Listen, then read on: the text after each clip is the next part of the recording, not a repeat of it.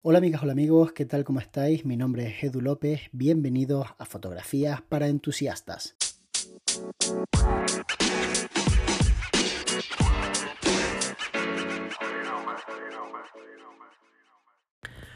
Hola Edu, ¿qué tal? Bueno, lo primero de todo es agradecerte este podcast diario que te estás marcando y bueno, en general todo el contenido que nos compartes dado que estoy en Patreon también contigo y, en YouTube siguiendo tus vídeos.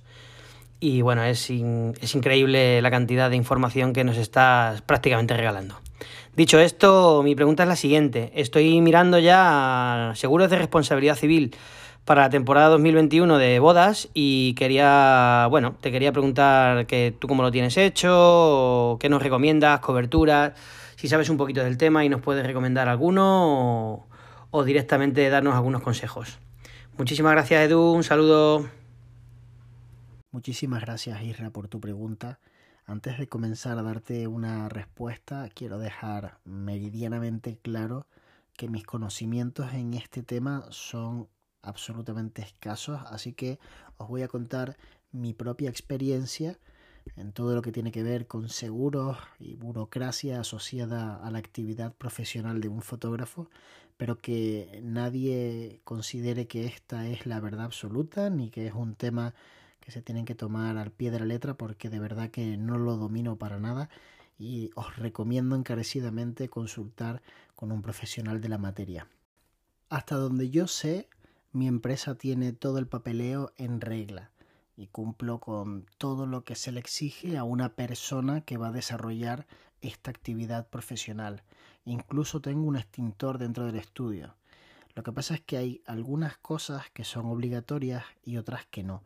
Y el seguro de responsabilidad civil, si no me equivoco, no es obligatorio, pero sí es muy recomendable. Entonces, yo personalmente lo hago y te recomiendo que lo hagas porque creo que es importante por si se da la desgracia de que tienes algún tipo de accidente en donde tienes que pues dar la cara. Y entonces el seguro te va a cubrir hasta una cantidad de dinero y con una serie de cláusulas por supuesto. Y cuanto más pagues mejor será tu seguro. Cuanto menos pagues más básico va a ser tu seguro. Si bien es cierto que los seguros lo mejor es no tener que usarlos la realidad es que lo que tú pagas es tranquilidad básicamente. Entonces tú destinas un poco de tu dinero a vivir un poco más tranquilo. Entonces hay personas que necesitan vivir mucho más tranquilo e invierten muchísimo más dinero y otras que viven pues bueno eh, sin preocuparse tanto y a verlas venir. Entonces en ese sentido yo no soy nadie para recomendarle a una persona qué tipo de seguro debe hacerse o incluso si se lo debe hacer, pero sí me gustaría dejar claro que hay algunas fincas y algunos hoteles que te piden este seguro en particular, el de responsabilidad civil, junto con tu alta de autónomo, el último pago de la cuota y, bueno, en definitiva, tus datos para saber que eres profesional y dejarte trabajar en sus instalaciones. Yo estoy muy a favor de que esto ocurra porque así evitamos que la competencia desleal de verdad, esa que ni siquiera es una empresa real, sino una persona con una cámara de fotos, pues pueda tenerlo tan fácil para trabajar en uno de estos lugares que son principalmente donde mejores eventos se celebran, por lo que yo estoy súper a favor. Otra cosa diferente sería, bueno, que podríamos hablar de las formas que tienen algunos hoteles y ellos están muy acostumbrados a trabajar con muchos proveedores, tienen sus propios sistemas de, software para darte de alta y para acreditarte para entrar y bueno, en definitiva a veces hace un poquito tedioso y es algo que me parece un poco absurdo eh, porque yo en mi caso pues cuando voy a desarrollar mi trabajo todo lo veo tan sencillo que tener que ir por una garita, identificarme, después tener que ir a hacer un registro, enseñar lo que llevo en la maleta, hacer una declaración jurada y un montón de cosas más que he tenido que hacer en algunos hoteles, pues bueno, revienta un poco, ¿no? Pero al final, si es lo que hay que hacer para poder trabajar, pues se hace y, y, ya está, porque tampoco queda otra. Quiero decir, nosotros somos fotógrafos de boda, vamos a un evento, tendremos que acatar las normas del lugar en donde se celebra ese, ese evento. Con respecto a los otros seguros, a seguros que ya no tienen que ver con la responsabilidad civil, sino seguros de robo, de mm, accidentes, de incapacidad, pues cada uno que se haga los que considere. Yo la verdad es que en ese sentido tengo algunos seguros, pero no soy un pro de los seguros, por así decirlo. No tengo muchísimos, sino que tengo algunas cosas que he ido adquiriendo con el tiempo, porque, bueno, me lo ha recomendado la persona que me lleva todo este tema, me lo ha argumentado de la forma correcta, hemos valorado en casa si merecía o no la pena invertir ese dinero y, bueno, pues a veces sale que sí y otras veces sale que no. Yo creo que es importante definir un poco cuál va a ser tu manera de, de ver el negocio y decidir qué seguros quieres coger y, cuáles no. Por ejemplo, yo tengo una cámara que no es muy cara, es una cámara bastante económica y a mí la verdad es que no me apetece tener un seguro por si acaso se me rompe, porque costando lo que cuesta la Fuji X-T4, si se me rompe, pues me compro otra o la intento arreglar. Entonces no veo la necesidad de tener otro seguro más, otro gasto fijo más al año en mi empresa. Y de la misma forma, pues hay cosas que tengo que sí que las veo como súper importantes.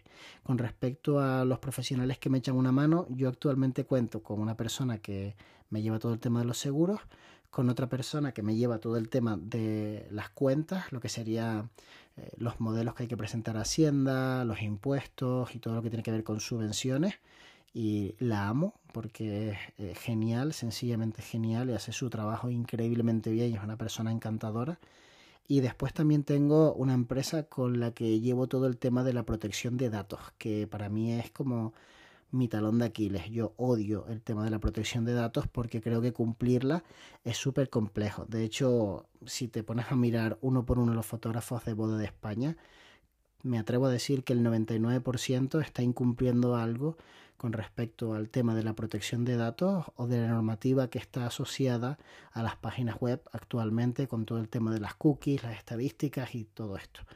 Y no es que lo hagamos porque seamos unos cafres y queramos ir en contra de la ley, lo hacemos porque es que es muy difícil realmente estar al día, muy complejo y, y no hay una formación específica de todo esto y entonces es un quebradero de cabeza.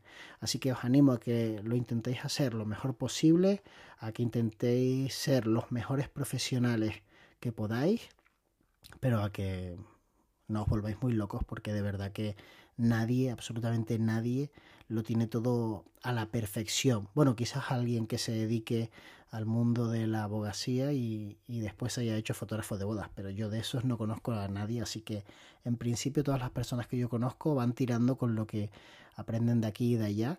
Um, sí me gustaría decir antes de terminar que yo me asesoro muy bien cuando hablo de tema de contratos, o sea, no mi contrato no, no está hecho por mí, está hecho por unos profesionales a los que les he explicado cuáles son mis necesidades actuales post pandémicas y me han desarrollado un contrato que sea justo con la pareja y que deje reflejado todos los supuestos que pueden darse derivados de la situación que estamos viviendo.